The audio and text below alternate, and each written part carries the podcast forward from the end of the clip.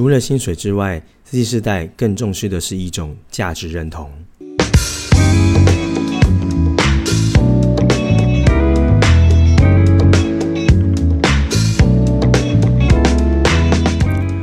Hello，欢迎回到创业喜巴拉，让你的创业不再赌身家。大家好，我是石刚。本节目呢是由点石教练培训赞助播出。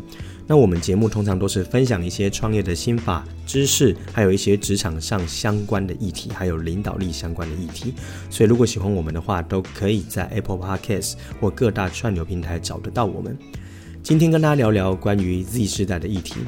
为什么想聊这个议题呢？其实近期啊，不管是在餐饮业，还是呢在各大服务业的职场上，发生了非常多大缺工的情形。可是有趣的事情是，有非常多的年轻人，你常常问他，他还是会跟你说，呃，其实我不知道我未来要做什么。那或者是他也很想要去找不一样的工作，但是却又发生缺工这种矛盾的现象。所以，究竟到底雇主是不够了解年轻人，还是年轻人到底他想做什么？那我们不知道呢。哦，这些细节，我觉得有很多的实物面的一些访谈，让我想要跟大家分享这一集哦。所以呢，这一集如果你刚好也是有这样的问题的话，那你一定要把它听到最后喽。我们就一起来探究这个议题吧。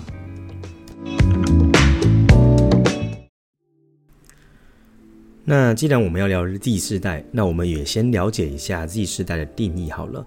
呃，Z 世代呢，大概就是在西元一九九五到九七年到大概二零零五左右的这一群年轻人哦。所以现在大概的年纪在十八岁到二十八岁之间不等。那这些人叫做 Z 世代。那像我自己本身是 Y 世代哦，所以其实差了一点点啊。可是 Z 世代呢，他们生出来的时候，他们在的环境跟我们当时候的确非常的不同。呃，当时我还记得啊，我不知道观众朋友知不知道，呃，当时候其实我小时候有经历过 B B 扣哦，然后黑白机哦，那那黑金刚都有，对不对？好的这些事情，那当时候也没有电脑哦，然后慢慢才有电脑到网络，然后一般的傻瓜相机、数位相机，到最后的手机的全方位网络的时代来临。所以 Y 世代其实经历过的非常快速，几十年的时间就经历了各种科技的变化。但 Z 世代的这一群年轻人、年轻朋友们，他们一出生就有平板，就有网络，甚至啊，呃，在接受 AI 也好，或者是这一些呃自动化的过程，都已经是习以为常的事情。所以他们的生长环境跟我们有非常大的不同，所以在思路上，在他们的社交社群的文化上面，也都是我们必须花点时间去了解的。我观察到 Z 世代跟我们这个世代也好，或跟过去的世代，其实有一个共同现象。就是其实多数人还是不知道自己的未来到底要做什么。不过最大的差异啊，是他已经有网络跟资讯，是我们过去的好几十倍、百倍跟万倍的。所以对他们来讲，有更多的途径可以去了解未来跟他的关系到底是什么。哦，所以他的资讯量是非常爆炸。不过相对来说，他也会有更多的焦虑，比起我们过去来说。所以在投入职场的这个心态跟状态也跟过去不一样了。过去投入职场可能会看的可能是你的学历也好，然后到你的薪资、福利等等，还有在一些距离跟发展性上面。哦，所以过去可能的二三十年呢，其实大家都会用这样的标准去找寻自己的职场发展。所以过往的缺工没有这么大的呃问题，是因为大家都急于要赚钱哦。但 Z 世代就不一样了，他们除了薪资跟福利之外，更重视的是价值的这个自我价值的认同感。什么意思呢？因为现在的文化跟过去不一样，你不一定说你要有一份好的工作，你未来要养家，你未来可能要组家庭。现在年轻世代不一定要结婚了嘛，也不一定要生孩子，甚至呢，家里面的父母亲也甚至会告诉他不用过得那么辛苦，那家里面呢也不会呃。多引一双这个碗筷也不会造成困扰。哦，所以有非常多的因素下，他们不见得要把赚大钱放在首要考量，反而他们更重视的是在社群方面的自己的认同感，包含说，呃，我现在做的事情在我的社交圈里面是不是够酷？哦，那是不是能够得到更多人的认同？还有这份工作呢，除了薪资还有福利之外，它还能带给我什么样的一个价值感？例如说，在这个公司上班，它有没有一些理念是我觉得跟我的价值观是符合的？举例来讲，我觉得我是一个 vegan 哈，我是一个全素的，我觉得这个文化很酷，也很有意义哦，所以我就想要去找寻跟这个有关的。或者呢，他们会觉得呃，过往的传统产业太老了，那太旧了哦，他觉得那件事情跟很多人是格格不入的，所以他不想要跟这样的工作环境的同事相处。所以你就会发现，传统产业或者是一些工程业这种需要花长时间积累的技术工作，年轻人呢往往就不太想去往那里发展了。就算那些地方的薪水可能都高于平均的二十六 K 哦，甚至有那种六万七万的这种工作，也不见得他会去了。那他更多的可能会做什么？也许他会说：“哎，我要去送个 Uber Eats 哦，送个外送。”那在斜杠接接案子。我之前去大学演讲的时候，然后我问了这些准毕业生哦，大四生，我说：“未来的话，你的生活你想要做什么呢？你想要过什么样的生活？”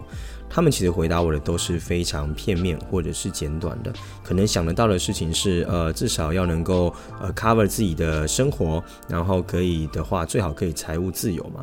那你可能问了他一下说，那你的财务自由的一个定义啊，或者是想法又是什么？他可能会跟你说，就是呃，买东西不用烦恼价钱哦，那想要做什么就能做什么。但有趣的是，他们还不知道他们到底想要做什么。可是他们知道，他们可以过得去生活，可以慢慢的体验人生，找寻人生哦。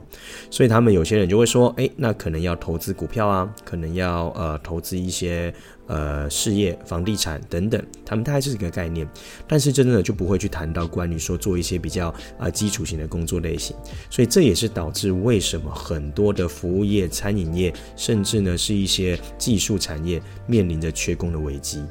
那现在啊，OpenAI 哦，就是如火如荼的展开在这样的一个环境上，又造就了更多的这个问题发生，因为很多的技术啊，已经不需要。去公司我才学得到了。我如果是一个 Z 世代的求职者，我发现，诶，我有了这个工具，我是不是可以去接下一些不同的案子，用这些工具就来帮我解决问题？我还可以结合我的梦想，结合我的兴趣，哦，来做我的工作，赚一点收入。诶，他们就会觉得这个更酷了。所以有一个嗯工作形态叫做那个游牧数位游牧。工作者，好，他们现在很流行这件事情，就是我不用去公司上班，然后我可以有一个数位的这个能力，也许投投广告，也许接接设计案，那我又可以赚个一个月个三五万块，诶，也比工作来得好啊，所以反而会让很多的同才就会很羡慕说，哇，你太酷了吧，你就是可以呃有时间自由，当一个 freelancer，一个自由工作者，又可以到处工作，在星巴克里面又用 Apple 电脑接接案子，哦，大家就觉得天哪，酷毙了。所以他们已经是崇尚这样的自我认同价值的时候，如果你今天的企业啊业主们，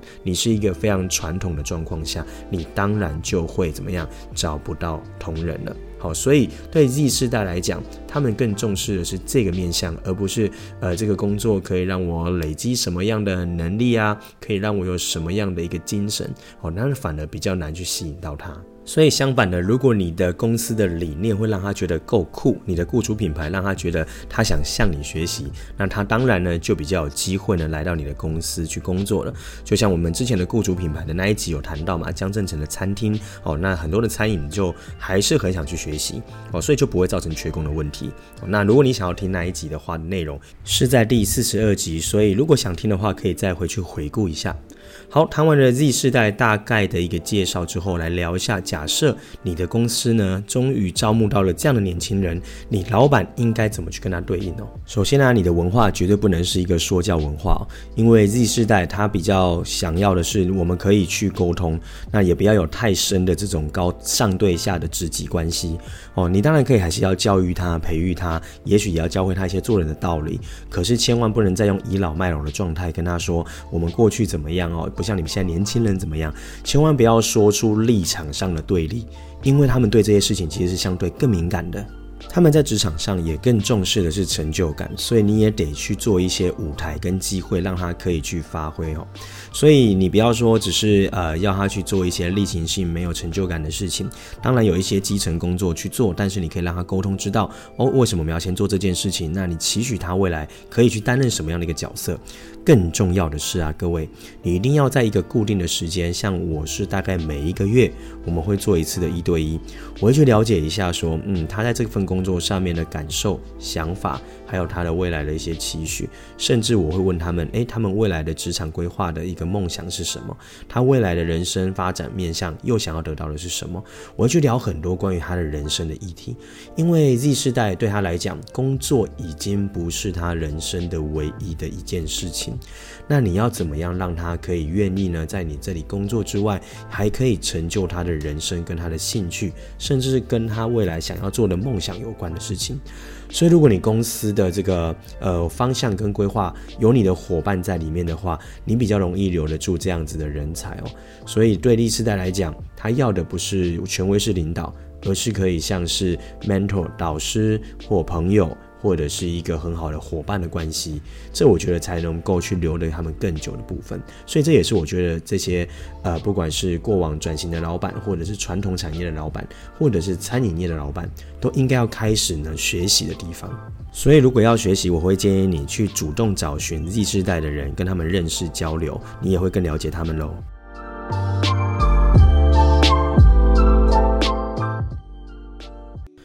好的，这一集呢就到这边，差不多做一个结束了。如果你喜欢的话，欢迎在 Apple Podcast 底下留言跟我们分享你的心得跟想法，也欢迎把这一集呢分享给那一些新创或转型的老板，或者是缺工的老板，让他们知道 Z 世代年轻人到底在想什么，也希望对每一个人都有帮助了。祝福各位都可以找到理想中的人才喽！那创业西巴拉，让你的创业不再赌身家，我们就下一次再见喽，拜拜。